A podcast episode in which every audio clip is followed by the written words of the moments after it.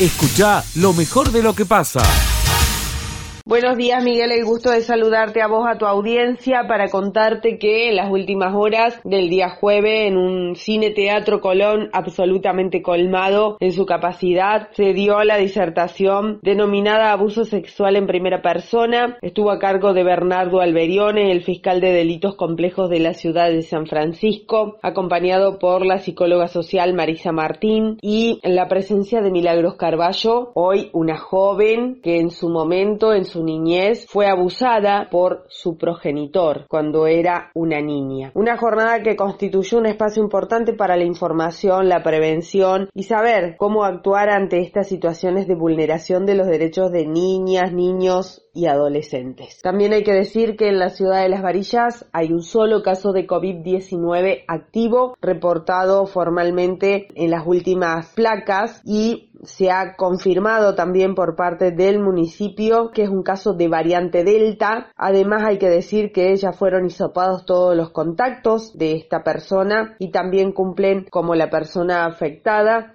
el aislamiento correspondiente. Se está haciendo una investigación de lo que es el nexo epidemiológico. Desde la ciudad de Las Varillas informó Dolio Agüero desde Radio Regional. Escucha lo mejor de lo que pasa. Buen día Miguel, buen día a toda la audiencia. Mañana despejada por la ciudad de Belleville, 17 grados de temperatura ya a esta hora y realmente dan cuenta de que vamos a tener una temperatura aquí en Belleville según Infoclima para esta zona es de 32 grados al promediar la tarde del día de hoy. En cuanto al vacunatorio de la ciudad de Belleville, han arrojado 81 hisopados del día de ayer, todos negativos. Se han vacunado 563 dosis, se han consumido consumido en el día de ayer de todas las marcas. Un fuerte reclamo por parte del intendente municipal al Ministerio de Educación por la falta de continuidad al edificio del profesorado Mariano Moreno. La construcción que está a medio terminar ya se está deteriorando por el paso del tiempo. Por lo tanto, habrá que comenzar con las obras rápidamente porque se está deteriorando lo que ya está construido. Por otro lado, en cuanto a la actividad deportiva, normalmente la Liga Belvillense de Fútbol, como así también está previsto un importante encuentro de fútbol infantil para el próximo 4 de diciembre. Es todo lo que tenemos por acá. Volvemos en un ratito, Miguel. Escucha lo mejor de lo que pasa. Muy buenos días para todos. Anabela Actis desde la localidad de Las Perdices y a través de Radio X102 con la siguiente información para este viernes. Hoy, 19 de noviembre a las 8.45 horas, el intendente Sergio Avalis va a recibir la visita del ministro de Gobierno de la provincia de Córdoba, Facundo Torres. En esta oportunidad viene a entregar fondos para la ejecución de la obra de la red eléctrica para la planta de líquidos cloacales. Además, hará entrega de equipamiento para el Hospital Dr. Alfredo Garimaldi. Y finalmente se va a presentar el vehículo utilitario cero kilómetro adquirido con fondos provinciales y municipales. Esto será en la Casa de Abuelos en Sarmiento 826 en nuestra localidad. Y finalmente hablamos de las perdices no duerme porque finalmente llegó el día tan esperado, el día en el que podemos volver a reunirnos y celebrar durante tres días con música, con danza, con comidas, con artesanos, con emprendedores, con una plaza 25 de mayo que seguramente estará repleta durante los tres días en el que se va a desarrollar este Las Perdices no duermen. Por el momento es la información que tenemos para compartir con ustedes desde Las Perdices para el contacto regional de noticias. Día, eh, buen día y bienvenido a la segunda mañana lo que pasa. Bueno, muchas gracias Miguel, muchas gracias para usted y saludo para todos los que hacemos esta tarea, feliz Día del Hombre. Miguel, un hecho lamentable que ha ocurrido en la región, eh, donde en la jornada de ayer eh, personal policial debió constituirse en la zona rural de Anasumarán, donde se encontraba un cuerpo sin vida. Se trata de un hombre de 71 años. Personal médico local pudo contactar el fallecimiento. Eh, se investigan las circunstancias de que se produjo este lamentable deceso. Hemos hablado con la Fiscalía, con la unidad departamental. En un rato nada más estoy con mayores detalles sobre este lamentable hecho que ha ocurrido en la vecina Ana Sumarán, donde se ha encontrado un hombre de 71 años que ha fallecido. Es todo el informe, Miguel. Escucha lo mejor de lo que pasa. Con todo agro. En lo que pasa llega el especialista del tambo, José Yacheta. Gustazo de saludarte en día viernes, José. ¿Cómo estás? Buen día. ¿Qué tal, mi querido Miguel? ¿Cómo te va? Un placer enorme estar en contacto contigo, con toda la gran audiencia de AM930 en esta mañana, hermosa mañana. Estamos transitando las rutas cordobesas eh, y lo estamos haciendo, bueno, con mucha eh, dinámica, diríamos, porque anoche fuimos hasta Pozo del Molle, Miguel. Hoy estamos camino al departamento Unión Marco Juárez pero anoche es como que volvió la presencialidad en las actividades eh, agropecuarias, volvieron las charlas, las jornadas, y tuvimos el privilegio de estar en la sociedad, en la sociedad eh, rural de Pozo del Molle, que realmente es un lugar que eh, siempre hay mucha actividad, ya remates, ya jornadas, y bueno, tiene una vida propia la institución. Anoche el tema central, Miguel, es el monitoreo de vacas la automatización en salas de ordeñe y nos vamos preparando para la campaña del silo. Te voy a hacer tres tips de cada una de estas cosas. Lo primero, estamos, sabes que están las alfalfas ya poniéndose dentro de las bolsas. Argentina usa mucho las bolsas para guardar este noble, esta noble forrajera que alimenta a la ganadería de carne y leche, y todo el esfuerzo de la charla puesto en la calidad, Miguel. Mm. Todo el esfuerzo puesto en la calidad. Por supuesto, una empresa que vende inoculantes, que eh, también plantea por qué hay que usar inoculantes cuando uno ensila alfalfa, pero centralmente es que todo comienza con un buen cultivo, sigue con un buen corte, un corte correcto, en el momento correcto, es decir, hay como los 10 mandamientos para hacer un silo de alfalfa correcto y para también hacer un silo de maíz, aunque no es todavía la fecha, falta un rato largo. Pero hoy el tema es la alfalfa, y largaron las picadoras, Miguel. Bien. Y este es el primer tip. el segundo el monitoreo de vacas. ¿Sabes cuántos collares o aretes hay que tienen las vacas en sus cuellos y que son monitoreadas para saber su estado de salud? No, no. Y si entran o no en celo en la República Argentina. No, no, no. 100.000 vacas. Ah, mira. 100.000 vacas tienen un sistema de monitoreo en la República Argentina solo de una empresa y seguramente hay otras empresas que están jugando, pero eh, yo creo que esa cifra puede duplicarse, con lo que te estoy diciendo que el nivel de cosecha de datos de una vaca es impresionante. Impresionante. Y te repito, miden actividad y rumia, particularmente estos collares, que trae la gente de Villanueva, son de la empresa Olfle, que es el CR, que es un desarrollo israelí. Pero es impresionante lo que generan. Impresionante. Y lo tercero, Miguel, es que es clarísimo que en la República Argentina todo lo que es las zonas de ordeño han quedado chicas porque los tambos se han escalado. Entonces, bueno, se va buscando cómo optimizarla, cómo agrandarlas un poco y la tecnología ayuda mucho. Anoche se presentaron, por ejemplo, retiradores automáticos de pezonera, todo lo que hace un pulsado inteligente para que no haya sobreordeño y para que haya más velocidad de ordeño. Así que es parte del el paquete tecnológico que creo que va a ayudar al tambo a hacer las cosas mejor y eso estuvo y se reflejó anoche en Pozo del Molle, querido Miguel. Escucha lo mejor de lo que pasa. Qué exitazo este programa, ¿no? Terrible. Eh, bueno, sabemos más o menos de qué se trata, que lo pagás antes y después te devuelven un 50 o un 70 según tu condición. Eh, Andrés Krimer nos va a explicar un poquito más. ¿Cómo está Andrés? Un gusto saludarlo desde Radio Villa María. Buen día, Miguel, buen día, Verónica. Buen día. Aquí estamos todos expectantes, te escucho muy bajito, no sé si vos nos escuchás bien a nosotros. A yo los escucho perfecto, ahí me escuchan mejor. Ahora sí, estás bien al aire. Viste que el oyente si no reniega para oír los conceptos. Así que ya más de dos millones eh, han usado el programa. Eh, ya estamos llegando a dos millones y medio en el día de hoy. Oh, qué bueno, es buenísimo.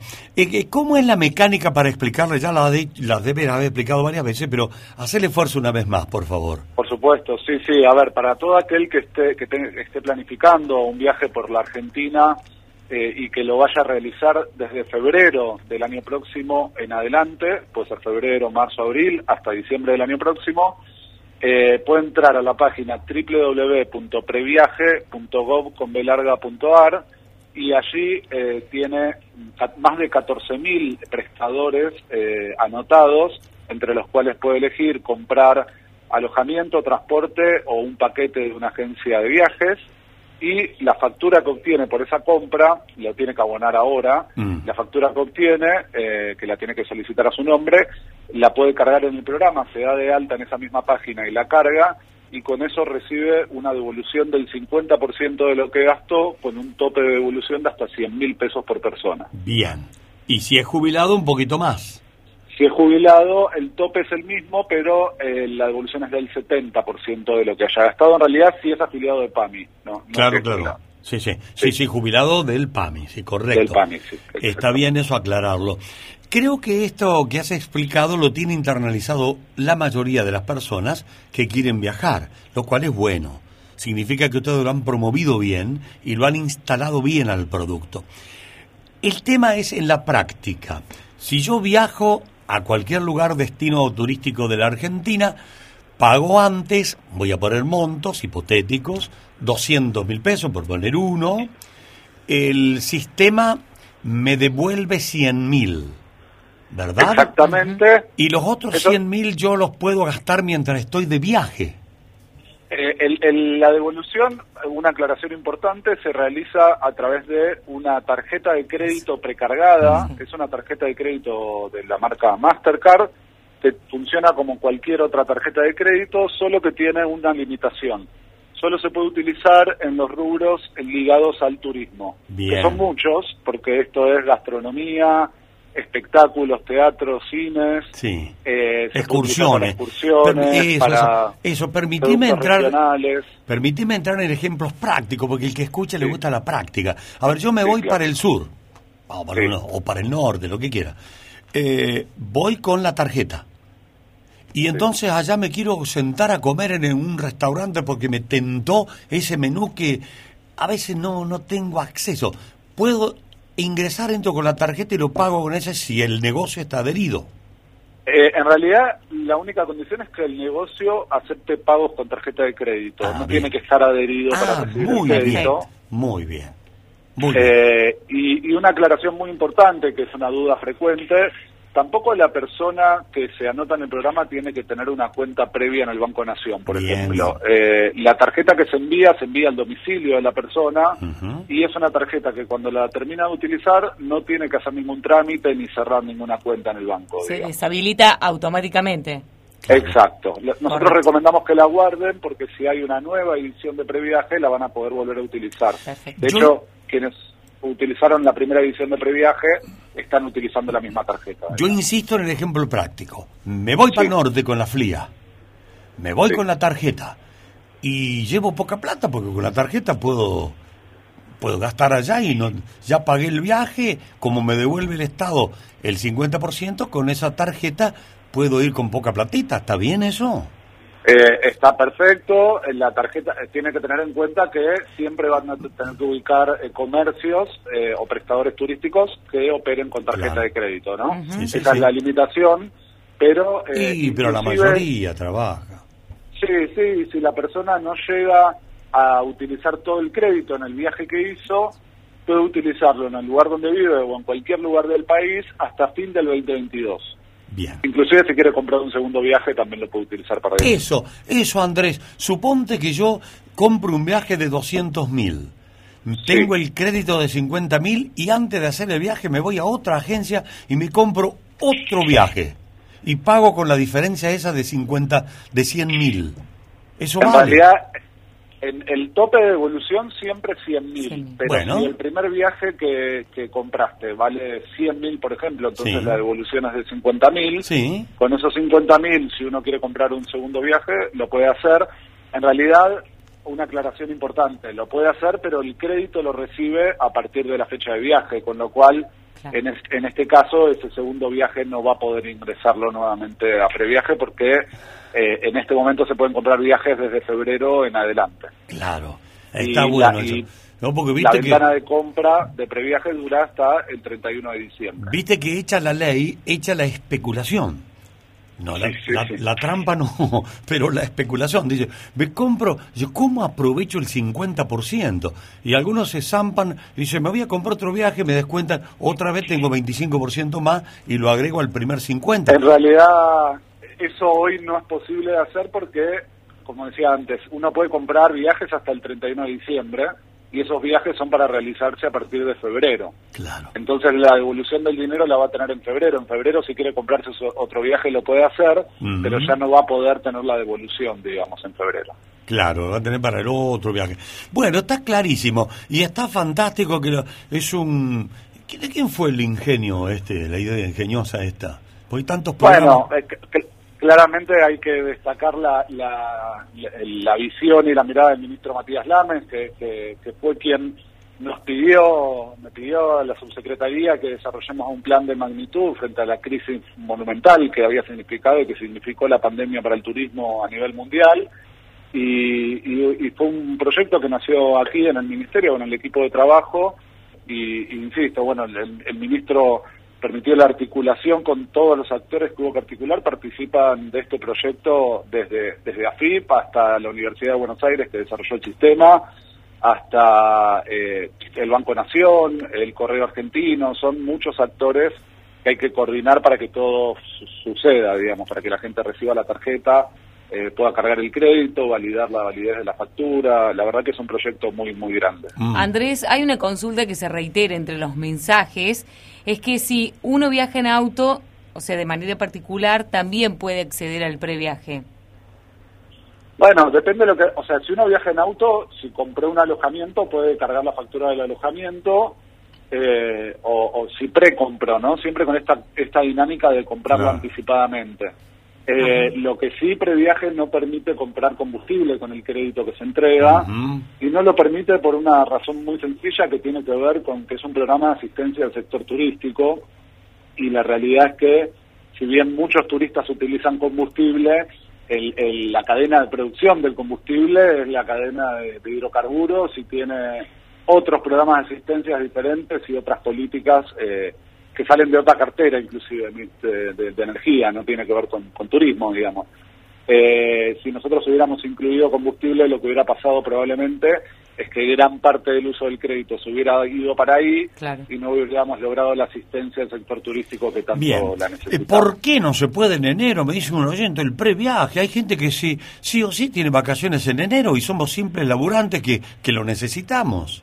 No, es que se pudo en enero hasta hasta el 31 de octubre. El programa está vigente desde el 14 de agosto. De hecho, enero es el mes en el que más personas viajan utilizando previaje.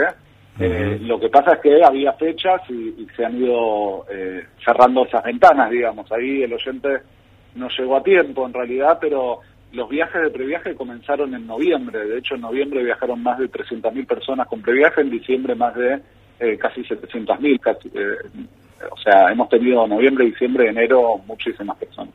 Mucha gente del rubro, hoteleros, del servicio, me imagino que le deben estar agradecidos, ¿no, Andrés? Bueno, nosotros estamos haciendo el trabajo que, hemos elegido y que, nos toca. Estamos haciendo nuestro trabajo, por supuesto, hemos recibido mucho reconocimiento Eso. De, de las cámaras, de la Organización Mundial de Turismo, de distintos países que nos han solicitado compartir la experiencia porque porque querían impactar en sus países. estuvimos con Perú, con Ecuador, con Paraguay, eh, compartiendo el desarrollo de esta política pública, porque es una política pública novedosa y, es muy virtuosa, porque al Estado Nacional eh, le significa mucha eficiencia en el gasto. Y para que ustedes tomen dimensión, al día de hoy, eh, Previaje permitió inyectar casi 50 mil millones de pesos uno lo dice y parece que es un número, pero es mucho dinero, 50 mil millones de pesos, eh, en el sector turístico y esos 50 mil millones de pesos han salido del bolsillo de los turistas. El Estado Nacional eh, de esos 50 mil millones no pone un peso. Después, por supuesto, realiza la devolución del 50% de eso, pero recauda tanto en el gasto que hacen los turistas con estos 50 mil millones, recauda eh, IVA, recauda ingresos brutos, recauda ganancias y sobre todo permite reactivar una actividad que, como dice antes, fue eh, a nivel mundial de las más afectadas por, por la pandemia. Digamos. Escucha lo mejor de lo que pasa aumento de taxi, nuevo incremento en la tarifa, aumenta a partir de la hora cero de hoy un 25%. Es decir, que de 89 pesos la diurna va a pasar a costar 118,50. En relación a los minutos de espera o el recorrido cada 100 metros pasará a costar 4,60, es decir, de 4,60 a 6 pesos. Y la nocturna, 125 pesos. A ver los aumentos, es que esta mañana me han recomendado esta tarea de la terminal de ómnibus al centro estaría más o menos entre los 200 pesos, según el recorrido que haga el trabajador del volante. De la terminal de ómnibus hacia el hospital, alrededor de los 350 pesos.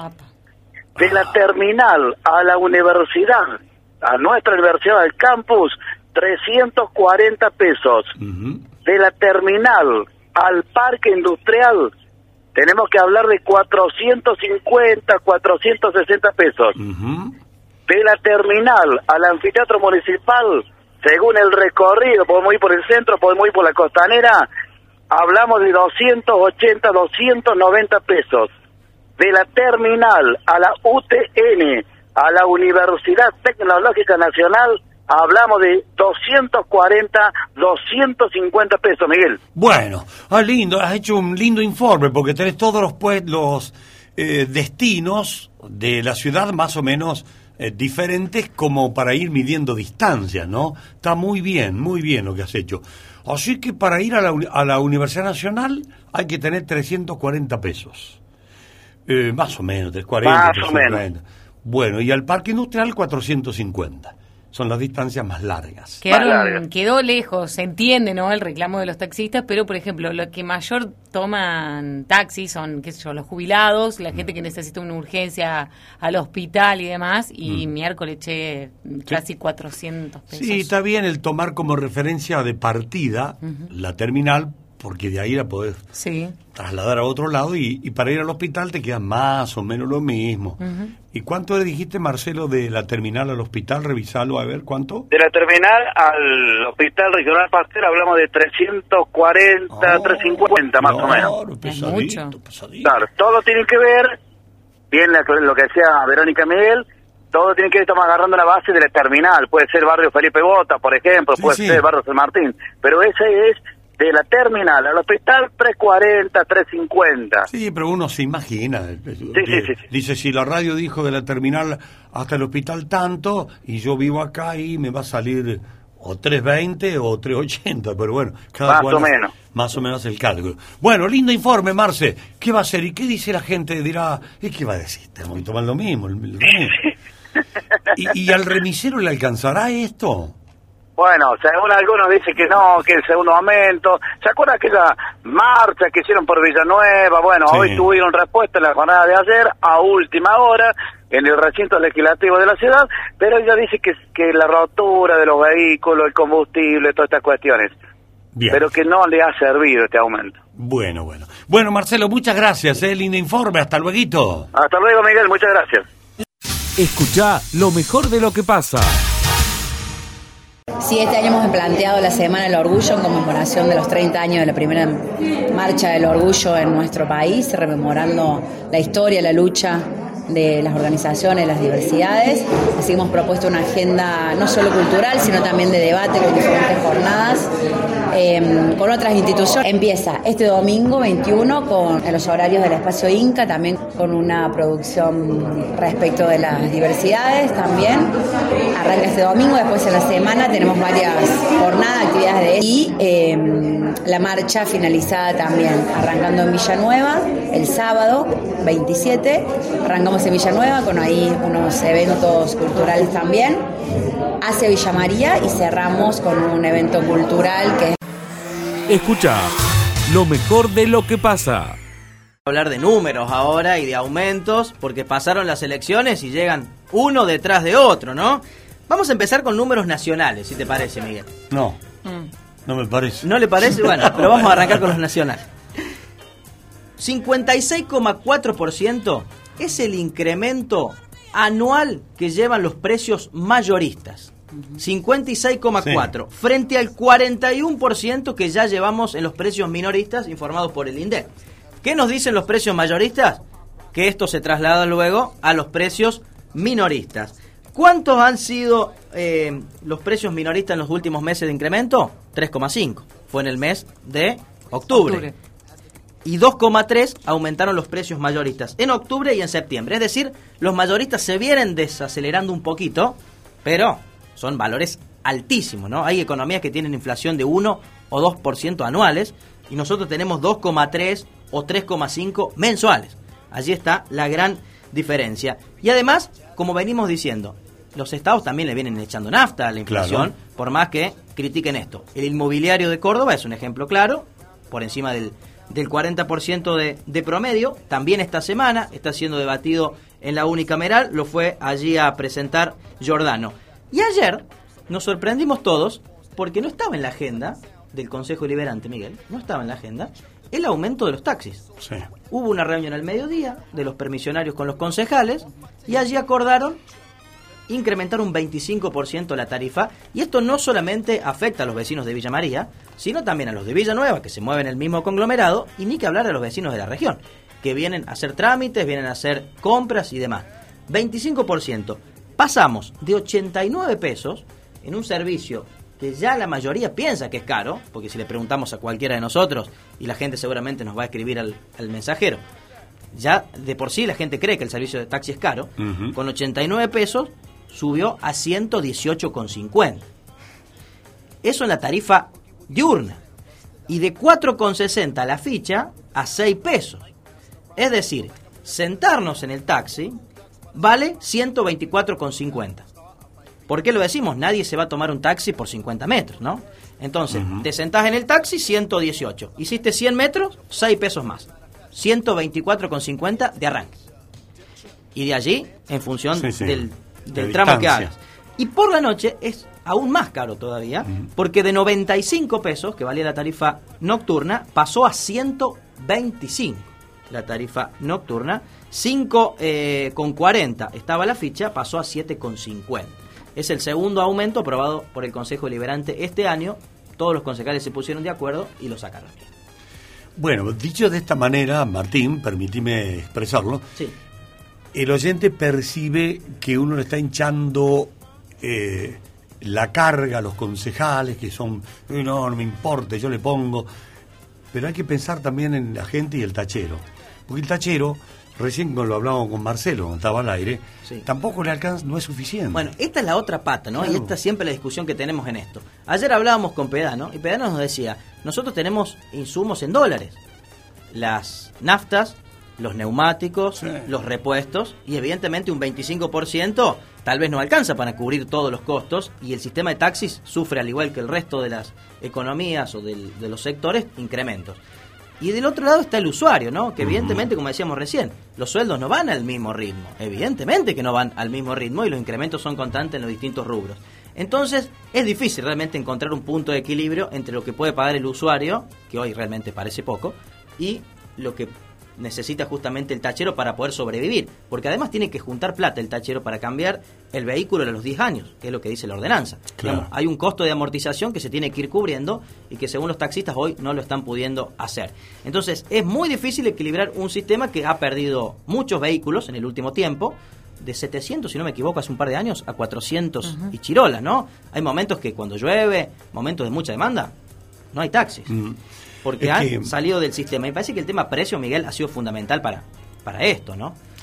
Todo está relacionado con la eh, desestructuración de la cuestión económica. Porque está la economía desestructurada, no hay... Desordenada, ¿no? la palabra. Sí, desordenada también. Nadie sabe qué hacer porque y siempre recae en nosotros los usuarios. Todo recae. Fíjese en la ley de envases están haciendo una ley de envase, le ponen un 3% más, más eh, que lo tiene que pagar para que los cartoneros armen su... Está, todo bárbaro. El trabajador social debe estar contenido. Pero che, es un 3% más que tiene que pagar el consumidor para hacer un fondo. ¿Hasta cuándo vamos a seguir pagando impuestos? Lo que hay que encontrar es un programa económico que contemple las necesidades de todos los sectores, porque si no lo arreglamos poniéndole más plata, más plata, más plata, más plata. parece que la clave me parece es esta de encontrar el punto de equilibrio que nos cuesta desde hace años entre el salario y el, el- el- O sea, el- es el- la estructura de la economía. Claro. En, la- en la economía entra todo, entra salario, entra todo. Mientras vos lo tenés desestructurado, ¿cómo apela? ¿Cómo lo arregla? Y aumentando.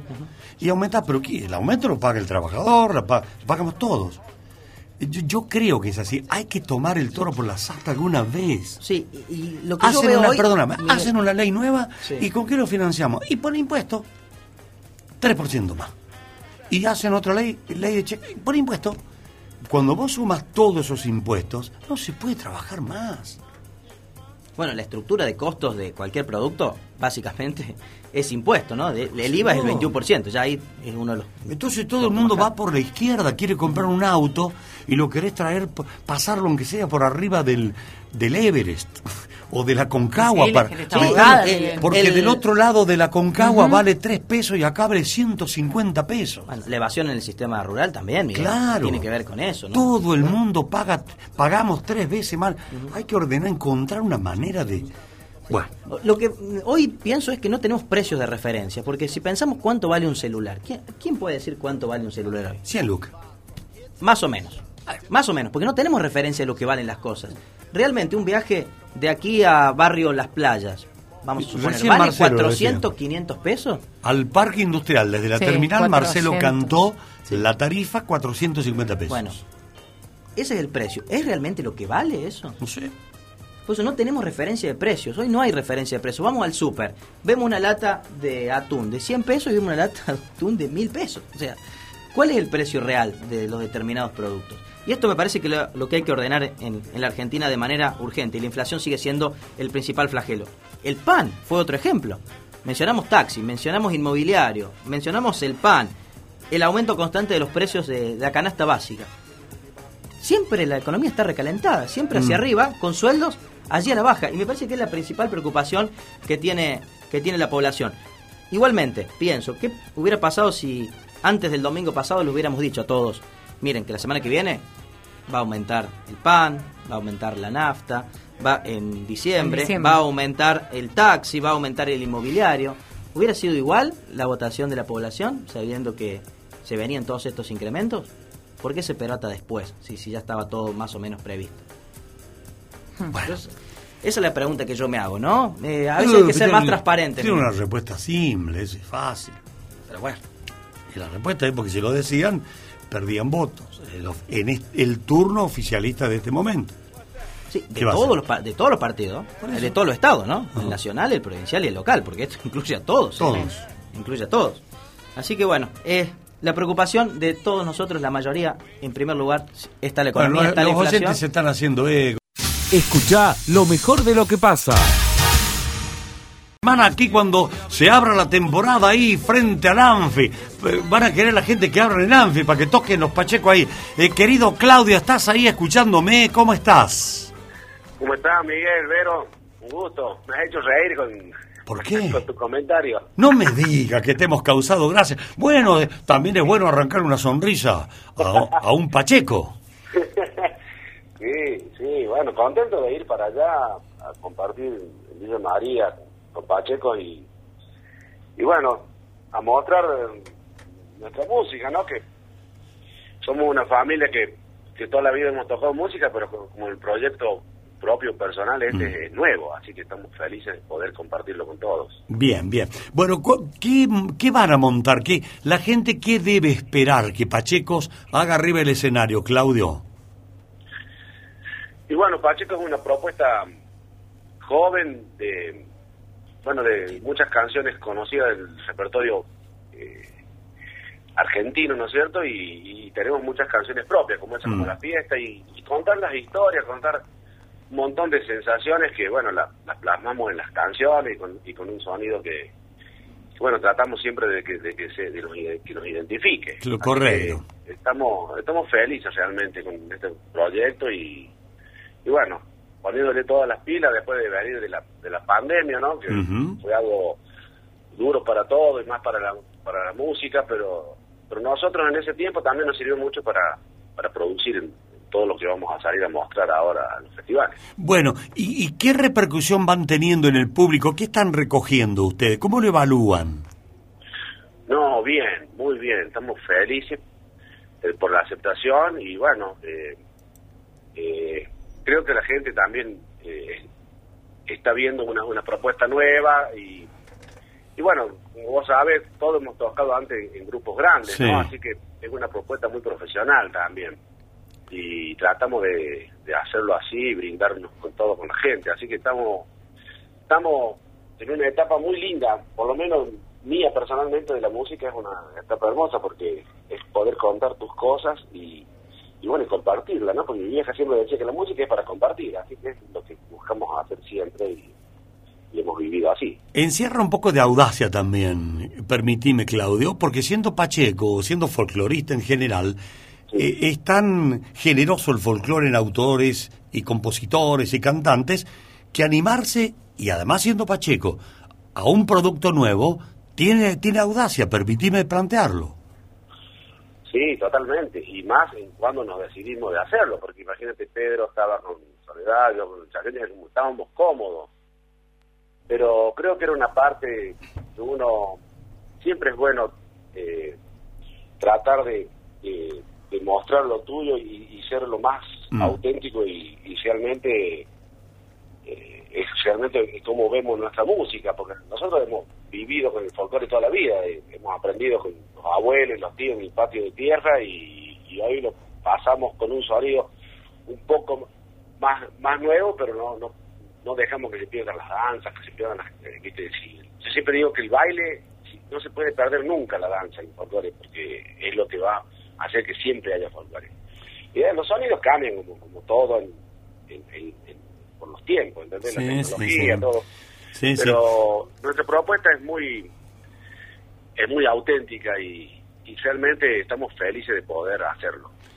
Eh, Lo, lo, es cierto que los sonidos cambian, se ayornan, eh, y ustedes mismos los van mutando con agregados de instrumentos, le van dando matices diferentes. Pero créeme, Claudio, que cuando un grupo y como ustedes arranca con una chacarera, tenés bailarines al frente del escenario seguro, segurísimo. No hay nada más lindo que ver bailar a la gente. Qué lindo. Eh, hermoso. Nosotros hemos arrancado ahí con unas chacareras al palo. Bueno, buenísimo. Sabés que vas a actuar en un escenario que va a estar montado al lado del escenario, se llama Plaza de la Música, un lugar Sí. muy lindo al lado del anfiteatro. Eh, de cara al río van a tocar, tienen el lago al frente, va a haber multitud, se lanza la temporada.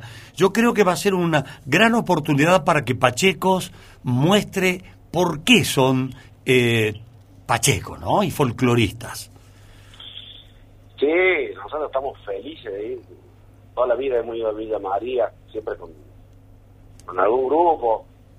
Pero ir a mostrar lo nuestro es, es algo im- impagable y, y bueno, y ese lugar que ahí donde vamos a tocar es paradisíaco. Así que estamos felices de, ir, felices de cómo nos, nos han tratado y, y cómo eh, está preparado todo lo que va a ser esa fiesta, que va a estar alucinante. Así que tenemos una ansiedad tremenda de ir para allá. Es capaz Bueno. que haga como decís vos. Yo Que te vuelvo a preguntar, no hace cosa que te haga la vuelta, vos que ya te has instalado. sí, muchachos, bueno, que tengan una linda, linda actuación, la gente los va a aplaudir mucho, ¿no? Y ustedes responden siempre. Eh, así que les mando un abrazo grande, todo lo que estamos haciendo acá, lo que pasa, les mandamos un gran abrazo a los Pachecos, ¿eh? Que en definitiva lo- le han puesto ustedes con un nombre artístico, lo han sintetizado. Eh, Pachecos. ¿eh? Pacheco. Sello Sí. ahí, Pachecos. Pero en todos lados dicen los pachecos y...